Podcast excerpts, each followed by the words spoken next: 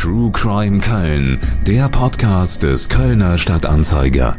Über wahre Verbrechen, spannende Geschichten und spektakuläre Fälle. Wir sprechen heute über das Attentat auf einen rheinischen Separatisten, der an den Spätfolgen der Schüsse auf ihn stirbt. Es geht um politische Morde in einer aufgewühlten Zeit, ums Vertuschen und Wegschauen, wenn es um die Verwicklung staatlicher Behörden geht. Es geht auch um pornografische Provokationen, um Max Ernst und eine verbotene Zeitung in Köln.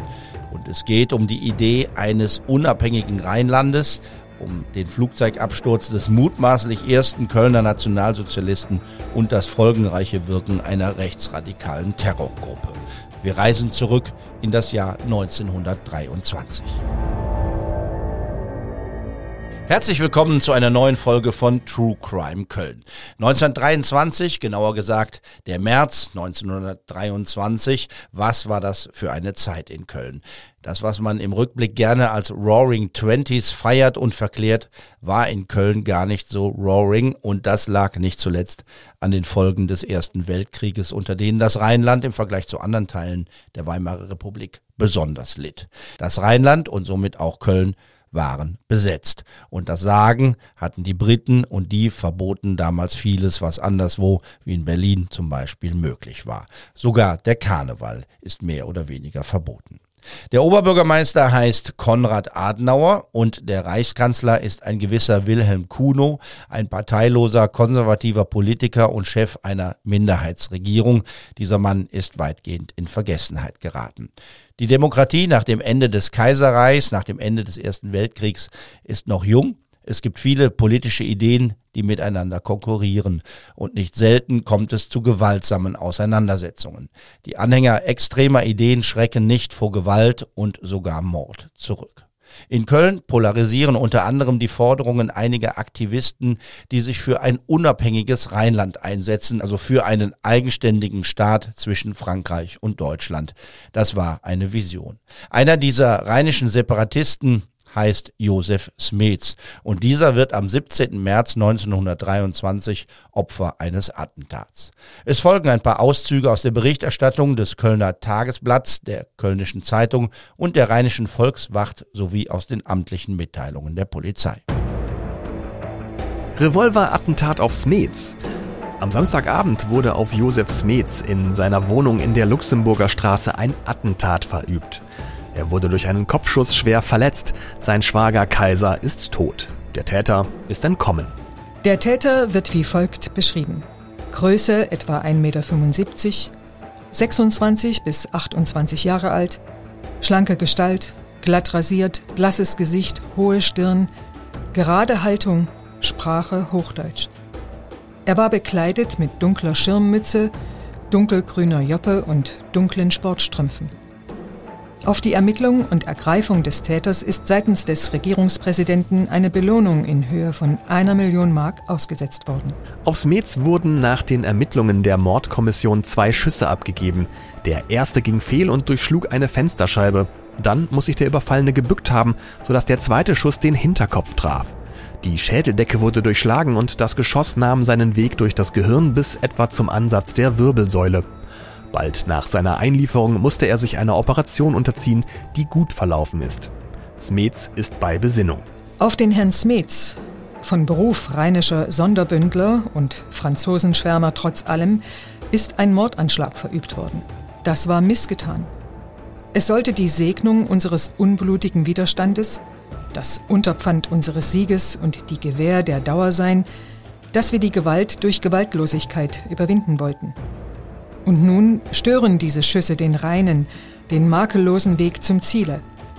Der junge Heißsporn, gewiss im Glauben, einen Schädling zu treffen, hat der deutschen Sache einen schlechten Dienst erwiesen.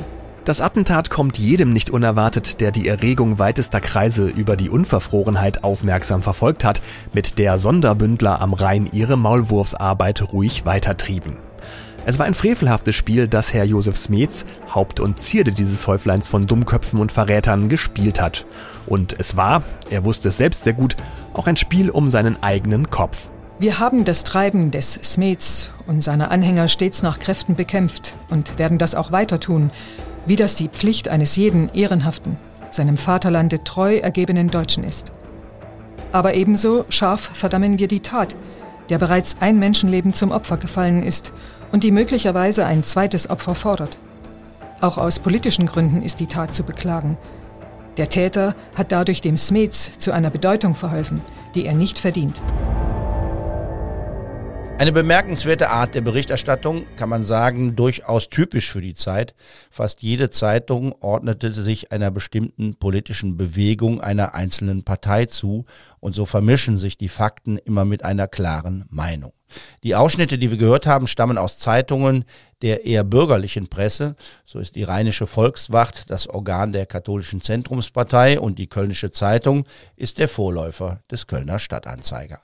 Die Gewalt wird verurteilt, aber man vermittelt doch ein gewisses Verständnis für ein Attentat, aus heutiger Sicht kaum vorstellbar. Der Separatist Josef Smets überlebt den Anschlag zunächst. Zwei Jahre nach dem Attentat stirbt er jedoch an den Spätfolgen im Alter von nur 31 Jahren. Tod eines Separatisten ist die Überschrift eines Kapitels in dem Buch Die Insel der Seligen. Der Journalist Anselm Weyer erzählt in dem Buch Kriminalfälle aus der Zeit nach dem Ersten Weltkrieg bis 1926 nach und er ist in dieser Folge von True Crime Köln zu Gast in unserem Podcast-Studio. Herzlich willkommen, Anselm Weyer. Wir versuchen zunächst einmal den Tathergang zu rekonstruieren. Aus dem amtlichen Polizeibericht haben wir schon zitiert. Es ist kurz nach 19 Uhr am 17. März 1923 und es klingelt an der Wohnungstür von Josef Smits. Äh, draußen steht ein Mann und fragt die Frau, die ihm aufmacht, das ist die äh, Schwester von Josef Smits, ob er reinkommen könnte und sich eine Zeitung holen. Das war erstmal nichts Dubioses, weil die Zeitungen waren ja, politisches Propagandamaterial, eine, eine Parteizeitung sozusagen von der Rheinischen Republik. Und sie sagt natürlich, komm rein, gehen rein und während sie dann äh, am Büro vorbeigehen, es war also eine Wohnung und auch gleichzeitig ein, äh, ein der, das, das Hauptbüro von der Zeitung Rheinische Republik, guckt er in das Büro rein, wo sich Josef Smet schon seit einigen Tagen aufhält, fast schon versteckt hält, weil er sich nicht mehr wirklich nach draußen traut. Da ist er im Gespräch vertieft mit seinem Schwager, Josef Kaiser, und einem anderen Journalisten namens Trier steht am Fenster Luxemburger Straße und hält sich ein bisschen und plötzlich zieht der unbekannte Mann eine Waffe und schießt ein paar Mal auf die Leute am Fenster stehen. Der erste Schuss zersplittert das Fenster, kracht alles zusammen. Die Leute sind natürlich deswegen alarmiert. Josef Smith versucht sich noch wegzuducken und der erste Schuss verfehlt ihn, wie gesagt, und der zweite Schuss trifft ihn genau in den Hinterkopf. Dann äh, widmet sich der Attentäter dessen Schwager, dem äh, Josef Kaiser und er schießt ihn mit zwei Schüssen. Und dann versucht er zu fliehen. Das klappt erstmal nicht so richtig, weil er die Tür nicht aufkriegt.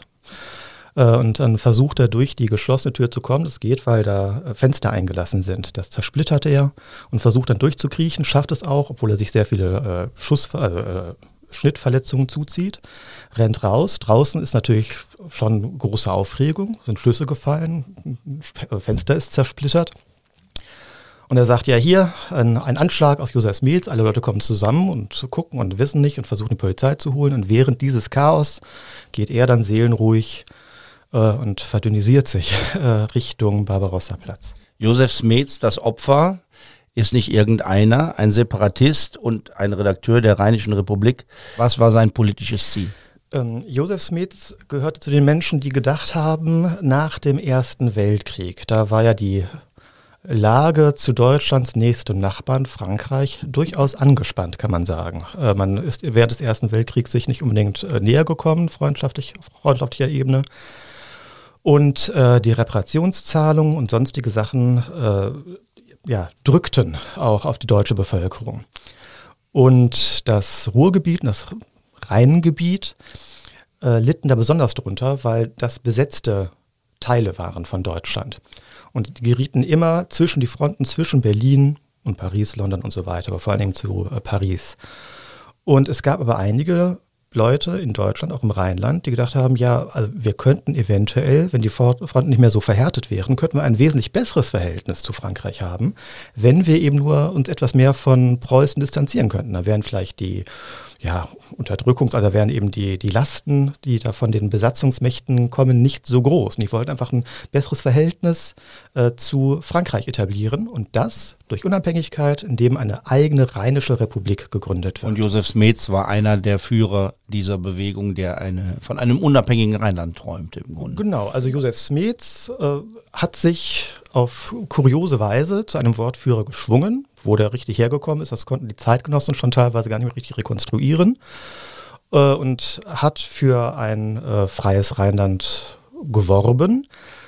Äh, durchaus unterstützt natürlich von Frankreich, weil die Franzosen fanden es natürlich auch sehr nett, dass jemand gesagt hat, ach weißt du was, äh, wir äh, spalten uns vom Gesamtdeutschland ab und hier diese ganzen linksrheinischen Gebiete, die ja schon mal vor nicht allzu langer Zeit damals französisch waren, das wäre erst 100 Jahre her, dass die Franzosen abgerückt sind. Genau, also, ne, also 1814, 1815 dann im Wiener Kongress, da ist erst wieder die ehemals freie Reichsstadt Köln, äh, ist dann erst zu Preußen gekommen, war ja früher wirklich eine freie Reichsstadt und es gibt nicht wenige Menschen, die teilweise heute noch davon träumen, dass Köln wieder eine freie Reichsstadt sein könnte, also ohne dass eben eine Macht wirklich darüber ist, außer der Kaiser. Ähm, und das fanden die, diesen Gedanken fanden die Franzosen, die sich auch in Köln durchaus wohlgefühlt haben, äh, auch durchaus charmant und haben dann eben solche Bestrebungen auch durchaus unterstützt. Wir sind also mittendrin in der ganz großen Geschichte, kann man sagen. Dieser kleine Fall äh, steht für vieles. Das wird doch deutlich werden in den nächsten Minuten. Aber sprechen wir noch mal erst nochmal über die, die Biografie dieses Josef Smets, die ja auch in anderer Hinsicht noch sehr interessant ist. Denn bevor er als Separatist in Erscheinung tritt, verkehrt er in einem sehr illustren Kreis von Künstlern.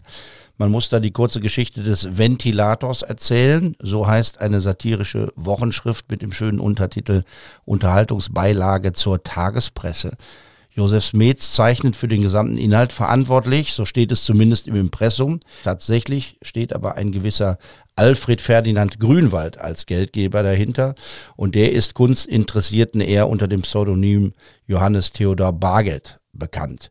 Smets war so etwas wie ein Strohmann, weil keiner wissen sollte, wer tatsächlich für diesen Ventilator verantwortlich war. Das Redaktionsbüro war in Smets Wohnung. Und wenn man über Johannes Theodor Bargeld spricht, ist der berühmte Maler Max Ernst nicht weit. Und wir sind mittendrin in einer ganz schrägen Kunstepoche, zu der auch Köln einen Beitrag geleistet hat, dem Dadaismus. Ja, man wundert sich ein bisschen, weil äh, Dadaismus gilt ja normalerweise üblicherweise als, als unpolitische Kunst. Aber auch da äh, geht es ja darum, dass die äh, Dada-Künstler mit der Welt so, wie sie damals war, also mit, ne, dass sie ja keinen Sinn reingebracht bekamen und dann gedacht haben, dass diese, diesen Sinn muss man zerstören. Also, also vorher eben noch mit dieser ganzen restaurativen, äh, hochhehren Staatskunst, äh, monarchistisch geprägt. Äh, und dann nach dem Ersten Weltkrieg, da haben sie nicht richtig verstanden, wie man dann in Deutschland noch äh, ja, äh, klassizistische Dramen aufführen kann und realistische Gemälde irgendwo an die Wand hängen.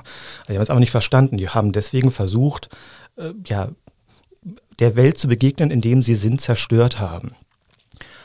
Ähm, und das ist von den Zeitgenossen auch durchaus politisch gedeutet worden und war eben auch politisch. Immer wenn man mit der Welt, wie sie jetzt ist, nicht zufrieden ist, dann möchte man ja den Status quo äh, zerstören und das ist immer unangenehm. Und Josef Smets ist da eben auch wieder reingekommen. Auch da der große Vorwurf, vielleicht war er wirklich nur die, der, der Strohmann, genau wie bei seinem Wirken für die Franzosen.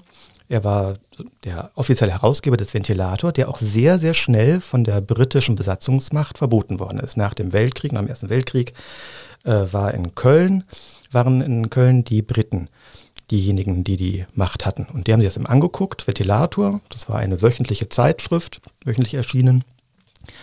Und nach nur zwei Monaten haben die Briten die verboten, weil sie gesagt haben, das ist uns ein zu sozialistischer Kram. Das war zu, äh, zu revolutionär.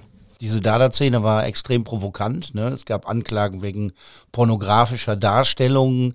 Die haben gesagt, klaut uns ruhig die Kunstwerke, wir machen neue oder nehmt eine Axt und macht sie kaputt, wenn es euch nicht gefällt. Also es war schon eine, schon eine Herausforderung, eine, eine, eine Forderung an die Menschen, das zu ertragen, ne? damit umzugehen. Ja, Dada war eben äh, ist, wie gesagt, destruktiv eigentlich orientiert, dass man Sinnzusammenhänge aufbricht. Und es gab viele Dada-Aktionen, die eben auch auf, darauf gesetzt haben, dass sie provozieren. Die Kölner Kunstszene der etwas gehobeneren Klasse, die haben gesagt, nee, mit denen wollen wir nichts zu tun haben. Da haben sie eben eine eigene äh, Kunstausstellung gemacht im Braus Winters. Das ist ungefähr da, wo äh, heute Kaufhof ist, solange Kaufhof noch da ist. Und äh, die haben eben den, den Lichthof des Brauhauses Winter gemietet und haben da eben eine Ausstellung gemacht mit verschiedenen Sachen das ist wirklich der Innenhof, da hat auch teilweise reingeregnet. Also wenn man vom Brauhaus zum Pissoir gegangen ist, dann musste man da vorbei. Und zur Ausstellungseröffnung, da hat eben ein minderjähriges Mädchen im Kommunionskleid äh, zotige Gedichte vorgetragen. Und es wurde, da stand eben auch äh, für Leute, wenn jemandem das, was ausgestellt wird, nicht gefiel, dann hat Max Ernst gesagt, dann soll man es einfach mit der Axt zerstören. Und das wurde den Menschen auch zwischendrin äh, ja, fand ich auch sehr dubios und es gab sogar eine Anzeige. Die haben dann äh, wegen Pornografie Max Ernst äh, verklagt. Diese Sprengkraft in, in diesem kuriosen Kreis, die auch mit diesem Status quo nicht zufrieden waren, da hat sich Josef Smets aufgehalten, ähm, war während der Novemberrevolution schon im Arbeiter- und Soldatenrat ähm, und ist dann von der SPD zur USPD gewechselt, Unabhängigen, die, der, der linke Flügel der SPD, der sich nochmal ähm, abgespalten hat und war da auch aktiv. Also eine Melange aus ja, äh, äh, revolutionärer Kunst und auch politischer Revolution. Also es ist ein bisschen, ein bisschen Roaring Twenties, ein bisschen wilde Zwanziger in Köln. Wobei, man muss das, glaube ich, erklären, die, die, denen, die sich nicht so gut auskennen, das, was wir so mit goldenen Zwanziger Jahren, wilden Zwanziger Jahren assoziieren, das ist so mehr das, was man mit Berlin verbinden kann. In Köln waren diese Roaring Twenties sehr kurz. Ne? Es gibt die, eben die Zeit der britischen Besatzung und dann beginnt dann Ende der 20er Jahre die Weltwirtschaftskrise. Also der, der Raum für wirkliche freie Entfaltung ist dann nur einige wenige Jahre lang. Darüber könnten wir noch stundenlang sprechen. Aber äh, wir müssen über Josef Smets weiter sprechen, der sich eben dann in einer Partei engagiert, in der Rheinisch-Republikanischen Volkspartei, die mit deutlichen Worten agitiert. Es ist ein Flugblatt dieser Partei überliefert, aus dem wir hier mal zitieren, um einen Eindruck zu bekommen. An das rheinische Volk. In einer Zeit großer und entscheidender politischer und sozialer Umwälzungen wendet sich die Rheinische Republikanische Volkspartei im Interesse des Friedens und der Wohlfahrt des Rheinlandes, Europas und der gesamten Menschheit an alle Rheinländer. Das rheinische Volk hat ein Recht auf Selbstständigkeit. Das rheinische Volk bildet eine kulturelle, wirtschaftliche und politische Einheit, der das Selbstbestimmungsrecht aller Nationen zusteht. Das rheinische Volk ist, ohne gefragt zu werden, 1815 an Preußen angegliedert worden. Im Flugblatt wird dann aufgezählt, was es bedeutet, wenn das Rheinland bei Preußen bleiben würde. Da ist von Ausbeutung, von Beamtenwillkür am Rhein, der Vernichtung des rheinischen Wirtschaftslebens durch die Berliner Zentralstellen und von einer Gefahr für den Frieden die Rede. Dann werden die Vorteile einer Abspaltung aufgezählt und es wird eine rosige wirtschaftliche Perspektive beschrieben. Auf kulturellem Gebiet wird nicht weniger als die vollkommene Freiheit jeder religiösen und sonstigen geistigen Überzeugung versprochen und der Schutz und die Pflege der rheinischen Eigenart. Rheinisches Volk, bedenke, dass bei deinem Verbleiben bei dem militärischen, kriegerischen Preußen deine Söhne bald wieder als Soldaten gedrillt und zur Schlachtbank geführt werden dass unser schönes Rheinland beim nächsten von den Preußen schon wieder herbeigesehnten und vorbereiteten Kriege das grausige Kriegsgebiet bilden und das Schicksal Belgiens und Nordfrankreichs erleiden wird. Einem freien Rheinland steht eine große, blühende Zukunft bevor und soll seine vornehmste Kulturaufgabe sein. Im brandenden Meer der Rassen- und Klassenleidenschaften ein Granitblock des Völkerfriedens zu werden. Rheinländer, wahrt eure Freiheit, nur die Trennung von Preußen kann uns retten. Es lebe die Freie Republik Rheinland. Soweit das Flugblatt der Rheinischen Republikanischen Volkspartei unterschrieben von deren Zentralvorstand und dem Vorsitzenden Josef Smets, Geschäftsstelle Luxemburger Straße 26. Es hängt noch eine Beitrittserklärung dran. Die Parteimitgliedschaft kostet 5 Mark pro Quartal. Wie kamen denn solche Aufrufe bei den Menschen im Rheinland an? Wie beliebt war denn diese Idee von einem unabhängigen Rheinland? Am Anfang fanden viele Menschen, auch durchaus die Machthaber, durchaus verführerisch. Also Konrad Adenauer hat sehr lange auch mit solchen Ideen zumindest kokettiert und gedacht, ja, das könnte was sein, weil eben auch gedacht hat, eine Loslösung von Preußen könnte die Lage für Köln wesentlich einfacher machen. Köln war ja eine Sonderzone, die hatten sogar äh, britische Zeit. Also die hatten, also in, in Köln gingen wirklich die Uhren anders als in Berlin. Also es war eben eine Differenz von der Stunde. Andererseits ist natürlich so direkt nach dem Krieg gegen nicht zuletzt Frankreich. Und da war die Stimmung nicht unbedingt franzosenfreundlich in den Großteilen der Bevölkerung. Frankreich war ja damals noch der Erzfeind. Also wir haben ja eben auch hier am, äh, am, am Rheinufer da dieses äh, Bismarck-Denkmal und das eben wirklich wie die Wacht am Rhein äh, gestaltet, weil Köln immer galt als der Brückenkopf, wenn es zum Krieg mal wieder kommen sollte, man weiß ja nicht, dann wäre man, dann, dann wäre das der Einfallsschritt äh, nach äh, äh, Köln, nach, nach Frankreich gewesen. Und äh, es gab ja auch unglaublich viel Liedgut. Also ne, die, die französische Besetzung von 1794 ungefähr bis 1814, 1815, die war immer noch sehr präsent. Einfach dadurch, dadurch, dass es ja auch sehr viele Männergesangsvereine gab und unglaublich viele antifranzösische Lieder noch im Umlauf waren. Sie sollen ihn nicht haben, den freien deutschen Rhein. Das, das gehört dann teilweise zum Kulturgut dazu. Und dann kommt eben der, der, der, der ähm, Erste Weltkrieg, der ist zu Ende. Deutschland muss horrende Reparationszahlungen leisten. Und die Lage war unglaublich angespannt. Und deswegen wurden von den meisten Teilen der Bevölkerung diese Bestrebung zu einem rheinischen Separatismus als äh, ja, Vaterlandsverrat interpretiert. Die Idee eines unabhängigen Rheinlands, so charmant sie bis heute klingen mag, es war nichts, was die Massen bewegte. Ich habe über dieses Thema auch mit Thomas Deres gesprochen. Der Historiker ist wissenschaftlicher Mitarbeiter des Historischen Archivs der Stadt Köln. Ich habe ihn nach dem Mythos gefragt, den die Rheinländer gerne pflegen, wenn sie sagen, mit den Preußen hatten wir nie was am Hut. Da haben die Kölnerinnen und Kölner sowie alle im Rheinland schön auf die Distanz geachtet. Thomas Deres hat da so seine Zweifel. Das sagt er über die Chancen eines unabhängigen rheinischen Staates. Sie hatte äh, keine Chance von Anfang an, weil ich denke, dass die hier verantwortlichen politisch Aktiven in ihrer Partei so eingebunden waren, dass es keinen Verlust von Gebieten hätte geben dürfen nach dem Ersten Weltkrieg.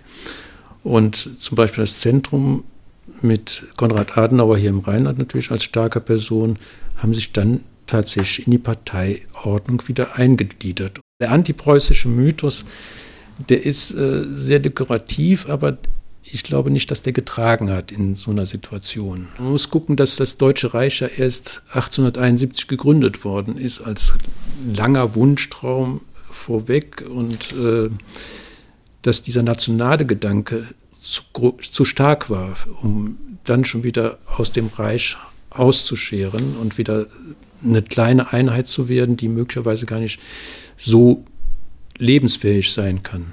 Die Kölner und die Rheinländer waren in ihrer großen Mehrheit eben doch Anhänger des deutschen Nationalstaats. Die Idee, sich da abzukoppeln, gefiel vor allem den Franzosen, die hier offensichtlich eine Chance sahen, etwas zur Destabilisierung des Nachbarn beizutragen. Thomas Deres über die politische Bedeutung von Josef Smets. Er ist kein großer Stratege, er ist kein großer Redner und äh, damit ist er eigentlich äh, politisch machtlos. Er wird von Frankreich alimentiert für eine Zeitung, die er herausgibt.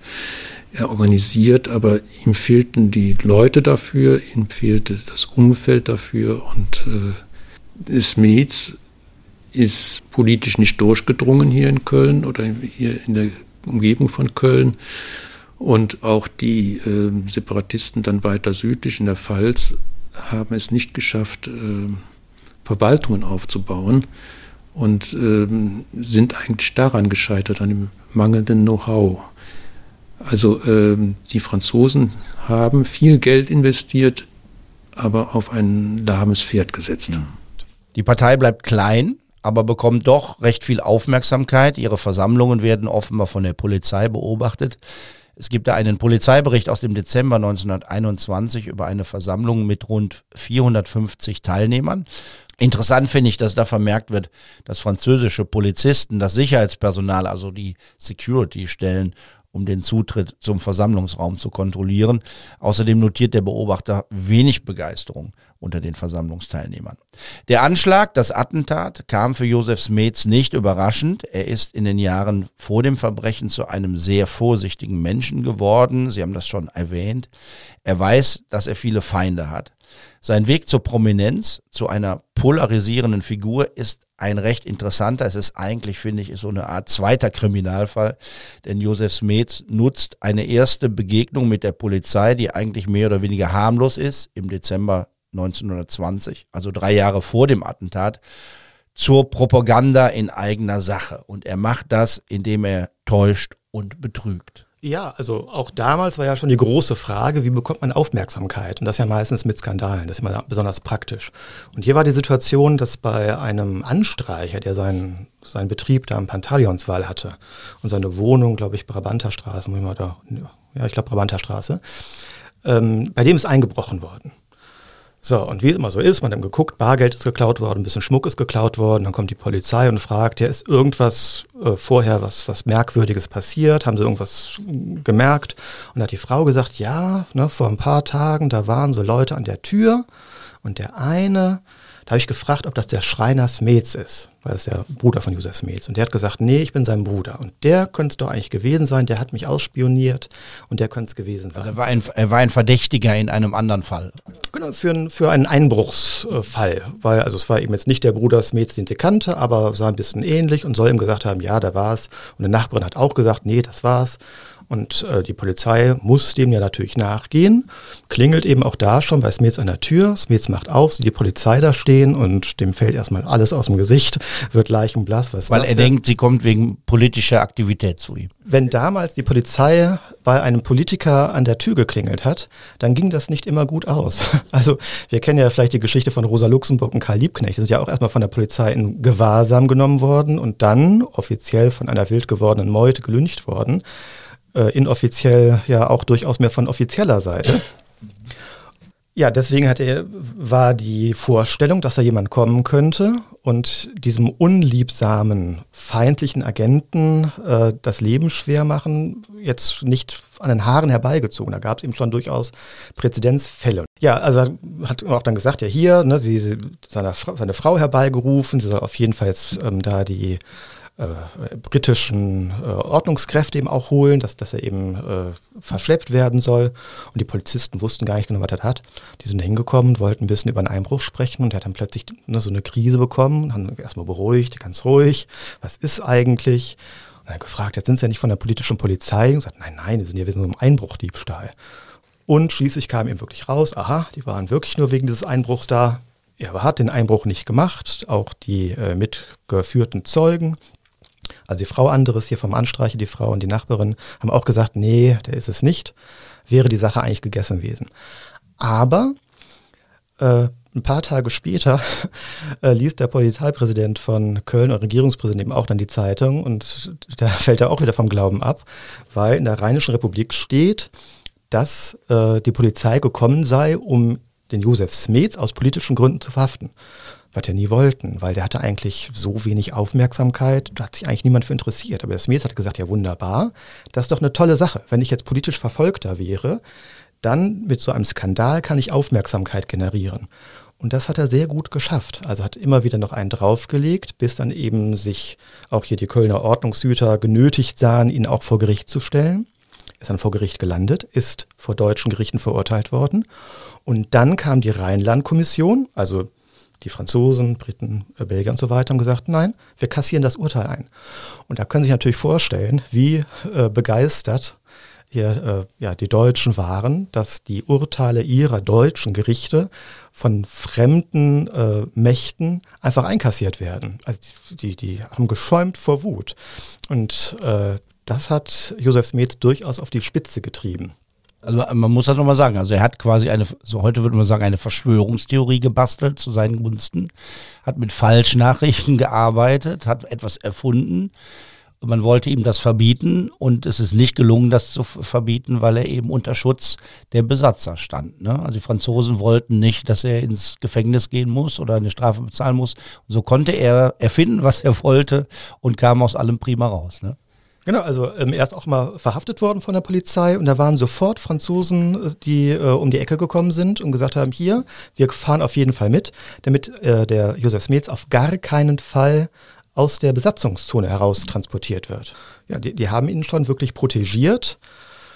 Äh, langfristig war es natürlich nicht von Nutzen, weil er hat natürlich Aufmerksamkeit bekommen. Äh, für den rheinischen Separatismus, aber der Widerwillen in weiten Bereichen der Bevölkerung ist ihm auch gewachsen und man hat immer mehr, immer genauer hingeguckt und es gab zunehmend feindliche Berichterstattung, so sehr, dass eben auch angesichts dessen, dass ja auch Walter Rathnau ermordet worden ist und so weiter, dass Josef Metz sich am Ende nicht mehr aus seiner Wohnung, in der auch sein Büro war, das Parteibüro, nicht mehr herausgetraut hat und sich dann in seinem Büro verschanzt hat was aber, wie wir ja wissen, nicht von Erfolg gekrönt war. Verschwörungstheorien haben ja meistens reale Anknüpfungspunkte in der Wirklichkeit.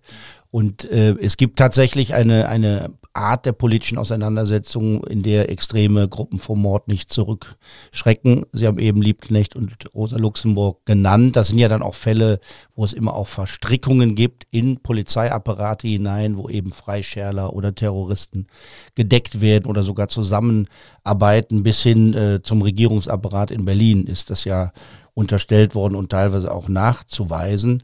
Und gerade diejenigen, die sich links von der SPD engagiert haben, USPD und später KPD, waren natürlich gef äh, gefährdet, aber auch äh, Politiker der bürgerlichen Mitte wie Erzberger oder Rathenau. Also es gab durchaus Grund, sich zu fürchten, wenn man politisch aktiv war. Ne? Der bayerische Ministerpräsident ist ermordet worden. Äh, Philipp Scheidemann ist auch ein Attentat verübt worden.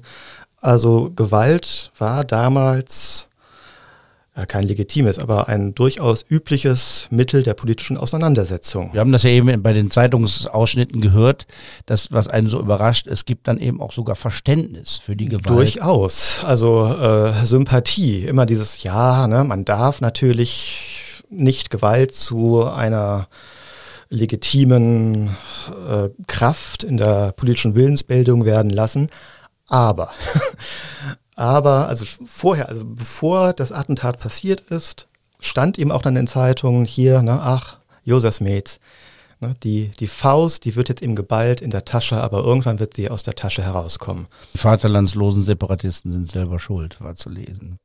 Trotzdem ist es so, auch wenn das die, das, die Volkesmeinung so war, der, äh, die Behörden sagen, der Täter soll gefunden werden und es wird gefahndet nach dem Attentäter. Die äh, britische Besatzung setzt eine Million äh, Mark an Belohnung aus. Also man will Hinweise sammeln. Es gibt auch Verdächtige und Verhaftungen, aber keiner wird überführt. Es kommt nichts bei raus.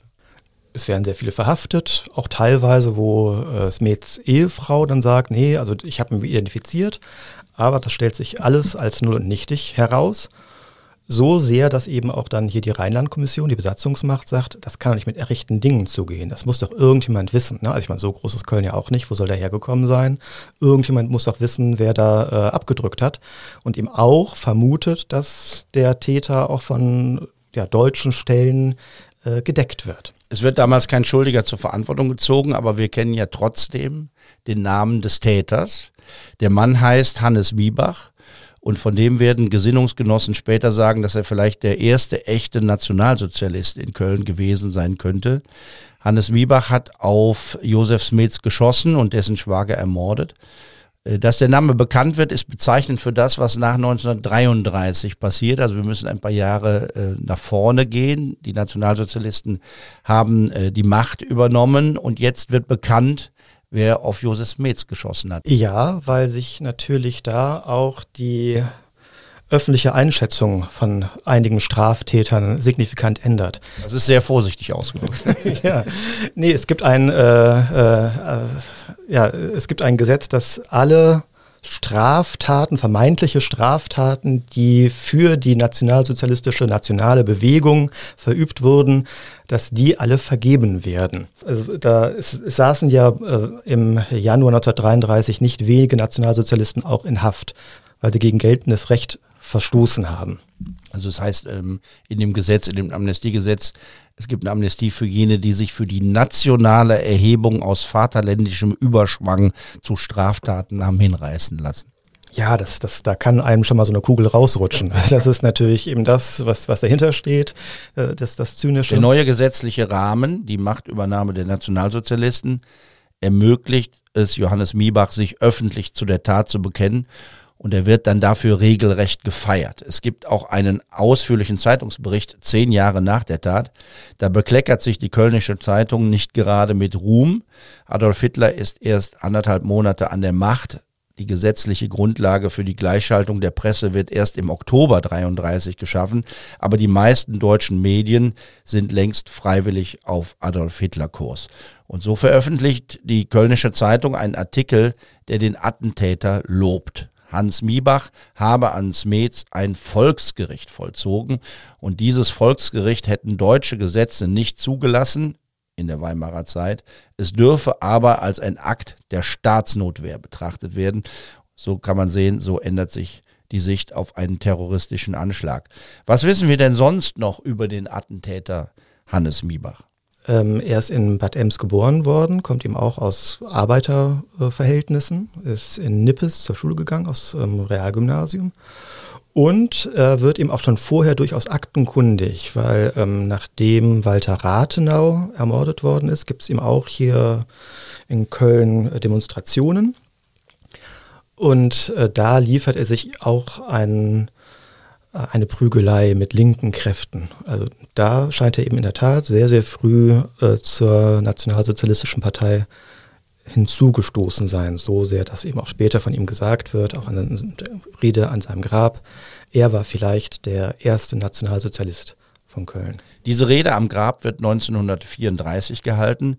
Hannes Miebach wird also in der Zeit des Nationalsozialismus keine aktive Rolle mehr spielen, weil er früh stirbt und zwar bei einem Flugzeugabsturz.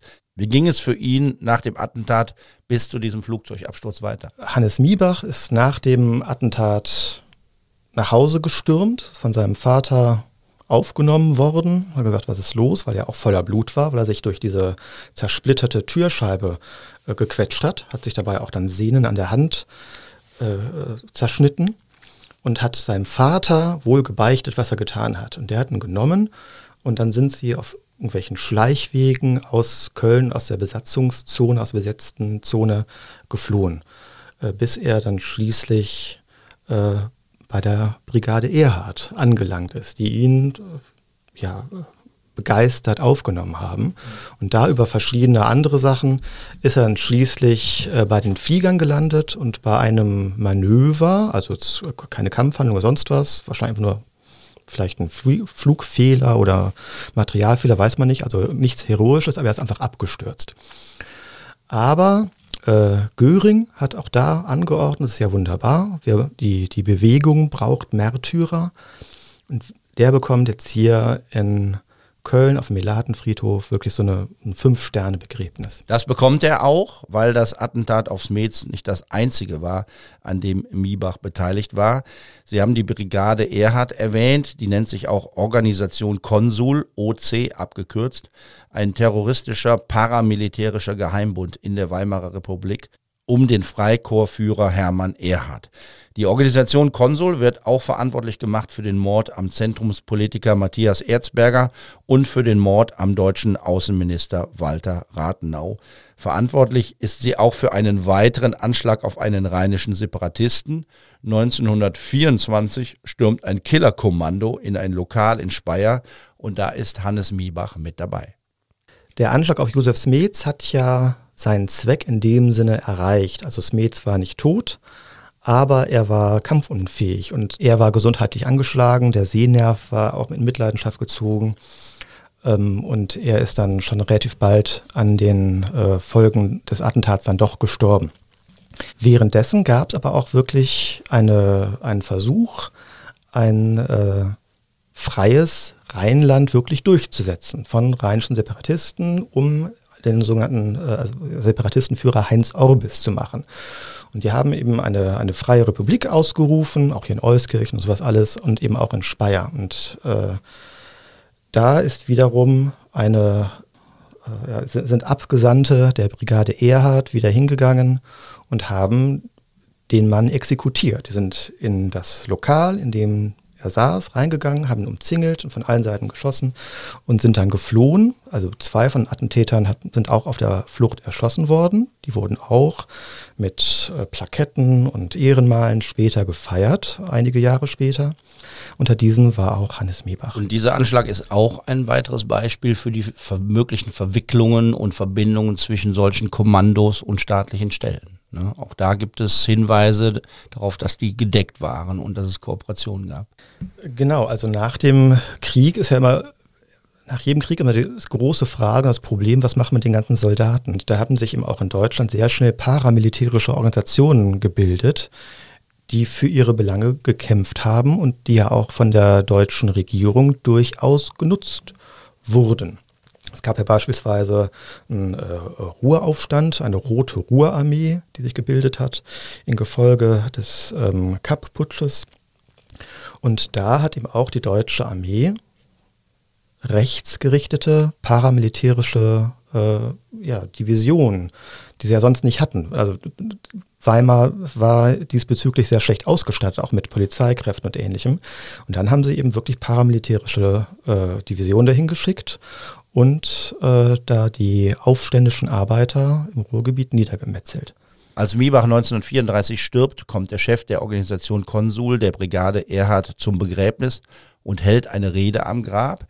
Da lässt er keinen Zweifel daran, dass Hannes Miebach Befehle der rechtsextremen Organisation ausgeführt hat. Für das Attentat auf Josef Smets ist das nicht so klar, oder?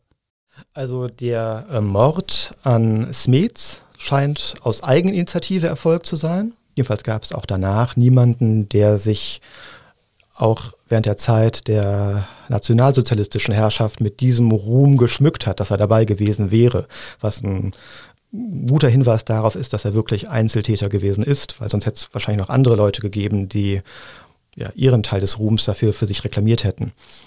Äh, und dass äh, die ja, Brigade Erhard äh, bei der Ermordung von Rathenau und von Heinz Orbis und von Erzberger äh, tätig war, das ist auch heute unbestritten.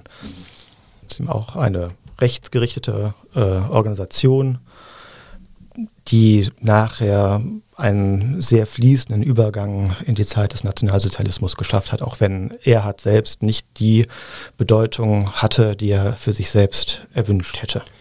So endet dieser Fall des vergessenen Josef Metz in, mit der Feier seines Mörders auf dem Friedhof. Also eine Geschichte, die mehr ist als ein einzelner Kriminalfall aus der Weimarer Republikzeit, sondern die im Grunde ja für die ganzen Wirrungen, Irrungen und Entwicklungen dieser Zeitepoche steht, wo dann am Ende ein, ein Nazi der gefeierte Held ist und das Opfer des Anschlags, ja, selber schuld ist, kann man sagen, aus damaliger Sicht und dann auch völlig vergessen wird. Ne? Ja. Während äh, Hannes Miebach an vielen Stellen geehrt wurde. Also hat ihm auch einige Plaketten und in Köln hat er auch eine Straße nach sich benannt bekommen, sehr bald. Weil er in deren Worten gemacht hat, was damals notwendig war zur Erhaltung der Ehre, Würde und äh, der deutschen Nation. Sein Begräbnis war sogar ein Staatsbegräbnis, das da auf Melaten stattfand, angeordnet offenbar von Hermann Göring selbst. Soldaten trugen Miebachs Sarg, sämtliche Nazi-Größen der Stadt waren anwesend, um den Attentäter zu ehren. Es war das einzige Staatsbegräbnis in der NS-Zeit in Köln. So viel Bedeutung wollte man der Sache geben. So endet die spannende Geschichte um das Attentat auf den rheinischen Separatisten Josef Smets mit vielen nicht weniger spannenden Nebenkriegsschauplätzen. Herzlichen Dank Anselm Weyer, Autor des Buchs Die Insel der Seligen, in dem er Kölner Kriminalfälle aus den Jahren 1918 bis 1926 nacherzählt. Erschienen ist das lesenswerte Buch im Greven Verlag. Dank auch an Roswitha Haring, Laura Ostender und Christian Mack, die als Sprecherinnen und Sprecher mitgemacht haben. Dank an Thomas Deres vom Historischen Archiv der Stadt Köln. Das war's für heute. Machen Sie's gut. Tschüss. True Crime Köln mit Helmut Frangenberg. Alle zwei Wochen eine neue Folge. Überall da, wo es Podcasts gibt und auf ksta.de.